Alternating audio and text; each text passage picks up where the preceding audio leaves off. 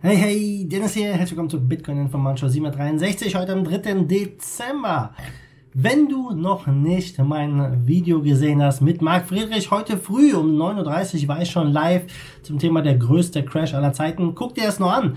Aber dein Video reicht ja nicht. Die News müssen auch noch raus. Und zwar sprechen wir heute über Crypto Bridge. Da, das Ende für Crypto Bridge ist nah. Dann über Bitfinex und das Lightning Network und zum Schluss müssen wir nochmal über Bugd reden, was ja da wirklich abgeht. Bevor wir starten, an dieser Stelle wieder ein Dankeschön an den Sponsor Fairspin.io, das Blockchain Casino Nummer 1. Alle Infos dazu in der Beschreibung von diesem Video.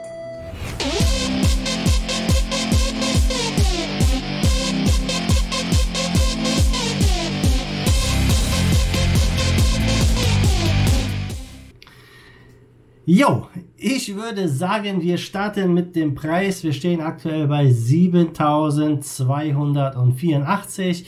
Ja, gestern sind wir bis auf knapp 7400 gelaufen in der Nacht und jetzt dann wieder runter. Ähm, also der Bitcoin hält sich gerade so um die 72, 73 ja, ähm, schwer zu sagen, in welche Richtung es geht. Es könnte beides passieren, dass wir jetzt richtig hochgehen oder auch richtig runter, wobei ähm, viele wirklich sagen, ja, es geht erstmal noch äh, runter.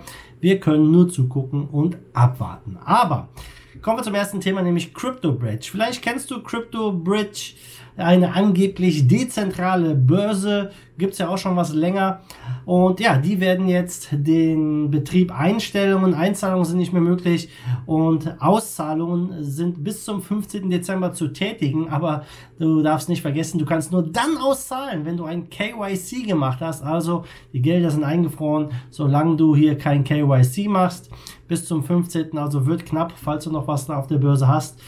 Ähm, aber da sieht man mal wieder, ja, dass äh, Exchanges wirklich hart zu kämpfen haben in der aktuellen ähm, regulatorischen Umgebung, äh, denn es macht für viele immer mehr Schwierigkeiten und ja, man könnte meinen, ein dezentrales Exchange ist davon ausgenommen, aber CryptoBridge ist kein wirklich dezentraler Exchange. Die haben ja schon letztes Jahr ähm, verlangt von ihren US-Kunden sich auszuweisen. Dann im Oktober mussten sich alle Kunden KYC ähm, hier durchlaufen und äh, ja, sonst sind halt die Guthaben eingefroren. Letztendlich ist CryptoBridge ja nur ein Gateway zur BitShares-Plattform. Die ist tatsächlich dezentral, aber hier sieht man wieder ganz klar den Unterschied zu einer echten DEX.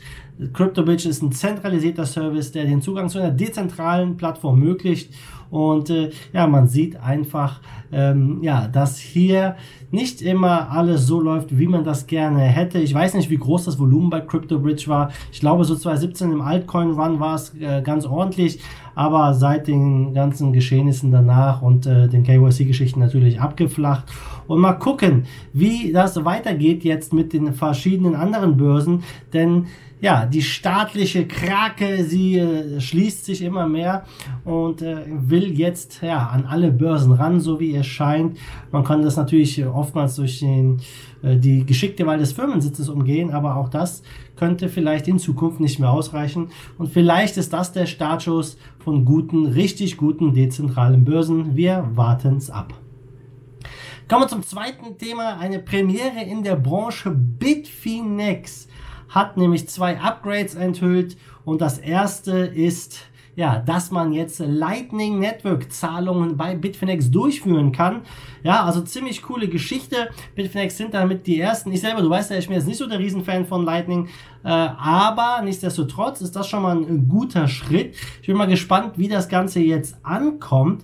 Aber äh, das, ja, das ist jetzt im Moment noch schwer zu sagen, wie viele Leute wirklich Lightning nutzen und dann auf Bitfinex handeln, weil Bitfinex steht ja auch immer oft in der Kritik. Das bleibt abzuwarten. Aber mit Lightning kannst du in dem Fall ja blitzschnelle Tra Transaktionen durchführen, fast ohne Gebühren und diese Integration wurde ja bereits angekündigt.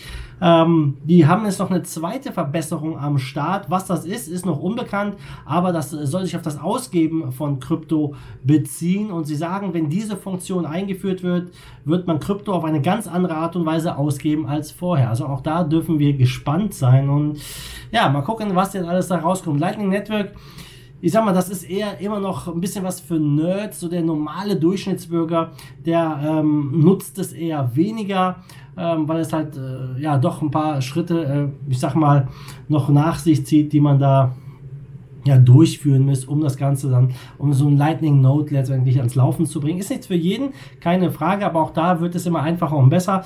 Also wir können definitiv gespannt sein.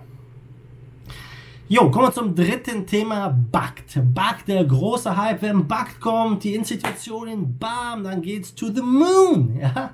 Nirgendwohin geht's aktuell, wie man sieht.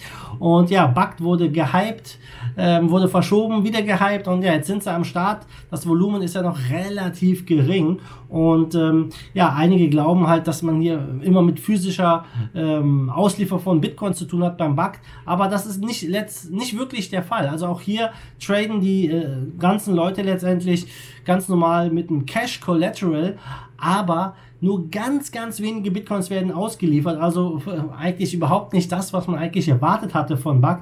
Ähm, Oktober äh, waren es, glaube ich, nur 15 Bitcoins. Im November 17 Bitcoins. Also 15 und 17 Bitcoins wurden hier quasi versendet, ausgeliefert, ist ja, das ist gar nichts an Volumen. Äh, wenn man das jetzt mit dem anderen Future Exchange vergleicht, was die an Volumen haben.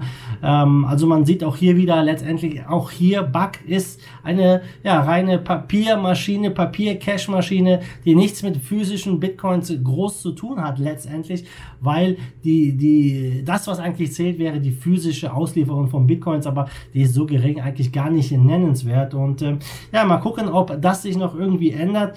Ähm, Bakt geht ja jetzt auch in Kürze mit ein äh, Bitcoin-Optionen an den Start. Also auch hier weiter Richtung Paper, Bitcoins und Co.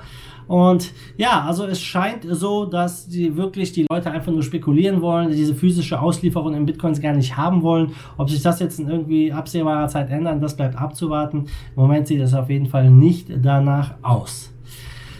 Jo, dann gucken wir zum Schluss nochmal am Markt. Wir stehen bei 198 Milliarden, ja, immer noch drunter der 200. Bitcoin Dominance bei 66,6 Prozent. Der Bitcoin leuchtet mal ähm, leicht grün heute noch aktuell. Sonst ist in den Top 10 mehr oder weniger alles leicht im Minus.